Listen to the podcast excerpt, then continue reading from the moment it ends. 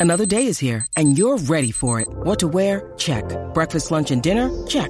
Planning for what's next and how to save for it? That's where Bank of America can help. For your financial to-dos, Bank of America has experts ready to help get you closer to your goals. Get started at one of our local financial centers or 24-7 in our mobile banking app. Find a location near you at bankofamerica.com slash talk to us. What would you like the power to do? Mobile banking requires downloading the app and is only available for select devices. Message and data rates may apply. Bank of America and a member FDIC.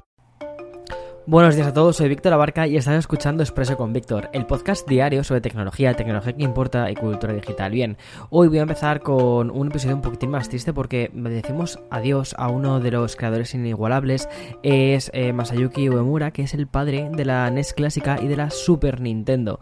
También voy a hablarte de WhatsApp y de Tinder.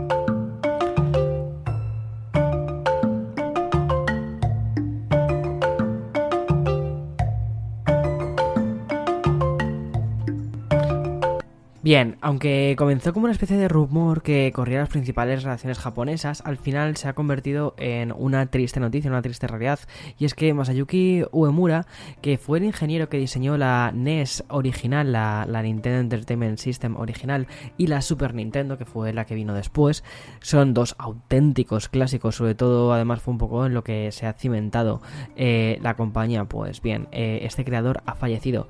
Y tras iniciar su recorrido en Nintendo en 1900 no tardó demasiado tiempo en erigirse como el jefe de la división de investigación y desarrollo que buscaba además replicar el éxito de ciertos títulos de Nintendo en las señaladas máquinas recreativas.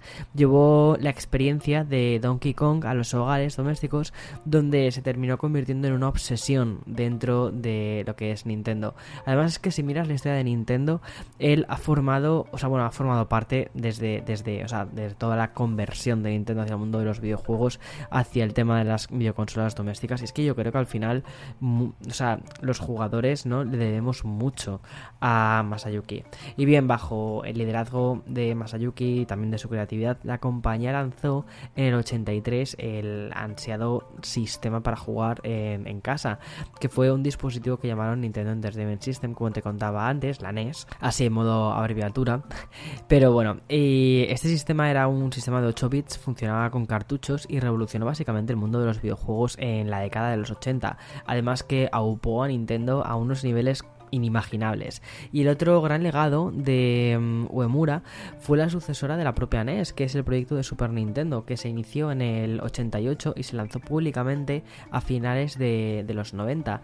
El sistema de 16 bits fue tan exitoso que agotó la tirada de 300.000 unidades en tan solo unas horas.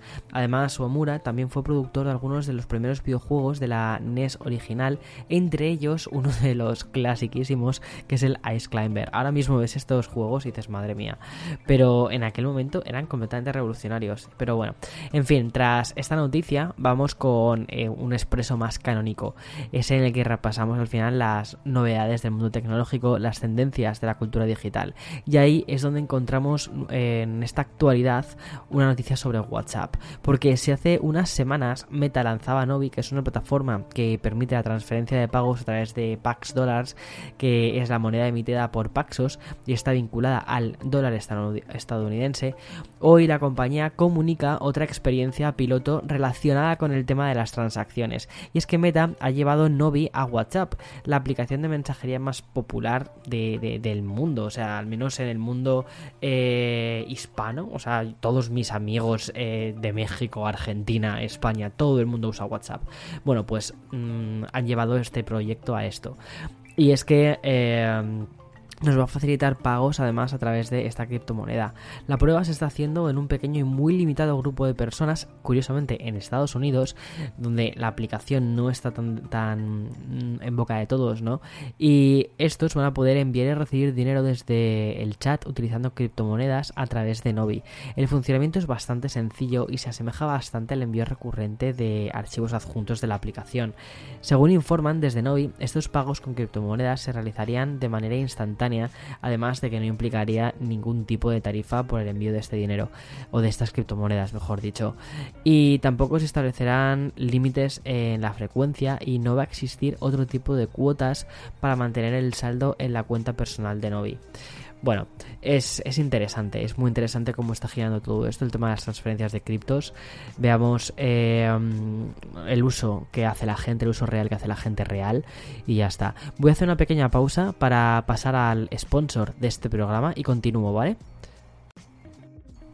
Bien, y pasamos a un viejo conocido del que hacía ya bastante tiempo que no hablábamos y me refiero a Tinder, que es una de las aplicaciones para conocer gente, para ligar, ¿vale? Más extendidas a nivel global. Y es una plataforma que tiene además eh, una novedad que creo que va a resultar interesante a más de uno de los oyentes del podcast. Porque mira, la aplicación lo que ha hecho ha sido implementar una forma para que mm, te decidas a hacer match. Más allá de las ubicaciones, de los gustos físicos y ese primer impacto visual que te supone ver un par de fotos de alguien, Tinder lo que ha hecho ha sido asociarse con Spotify para añadir una cosa que se llama himno. ¿Y qué es esto? ¿Qué es esto de himno, vale? Porque simplemente por el nombre dices, mm, o sea, a mí me, llega todo lo que he dicho, ¿vale? Bueno, pues es la canción que los usuarios van a poder poner en su perfil para que todos puedan escucharla antes de decidir si deslizan o no el dedo hacia un lado u otro. Vale, la opción de hipno se va a integrar en el modo de música que Tinder ha implementado últimamente y como te digo, está integrado con Spotify aunque no con Apple Music. Y mm, una pega es que de momento todavía no tenemos una forma de poner cuáles son las bandas favoritas en tu perfil. Que eso creo que estaría muy bien porque al menos podrías empezar una conversación con, por temas de música, ¿no? En plan de, ay, pues a mí me gusta esta banda, ay, pues a mí me gusta esta otra. Bueno, no sé, creo que puede dar conversaciones muy, muy, muy interesantes. Y bien, si te decía antes que Tinder lleva un tiempo sin salir en el podcast, esta temática es mucho más recurrente de Expreso con Víctor y te hablo de las multas económicas que le están cayendo a muchas de las grandes compañías tech porque hace unos días te contaba la sanción que le ha caído a Google por parte de la Unión Europea y mm, que, bueno, que la va a llevar al final la matriz, ¿no? Que es Alphabet y que es pagar, atención, 2.420 millones de euros. Bueno, pues hoy es Amazon porque esta ha recibido una multa de 1.300 millones de dólares. Vale, en este caso la sanción está impuesta por los reguladores antimonopolio de Italia. ¿El motivo por el que pasa todo esto? Pues mira, un poco lo es siempre al final, porque lo que se ha dictaminado es que la compañía de, mm, que, mm, de Jeff Bezos utilizó el dominio global en el ámbito de las compras online para manipular, eh, textualmente, ¿vale? Para manipular a vendedores italianos a utilizar el servicio de logística. Bueno, pues, eh, ok, es Amazon, ¿vale? Los 1.300 millones de dólares que Amazon tendrá que pagar se convierten en una de las multas más grandes impuestas en territorio europeo, aunque el ritmo que llevamos últimamente inspira a que puede pueden, que pueden ser más eh, multas las que veamos e incluso más multas las que tenga que pagar eh, por las leyes de antimonopolio que se han saltado en los cuantos países. Bueno, y hasta aquí el episodio de hoy, como te dije, un episodio cortito. Si quieres leer más, si quieres conocer más, echa un ojo a basin.com, al magazine que estamos lanzando.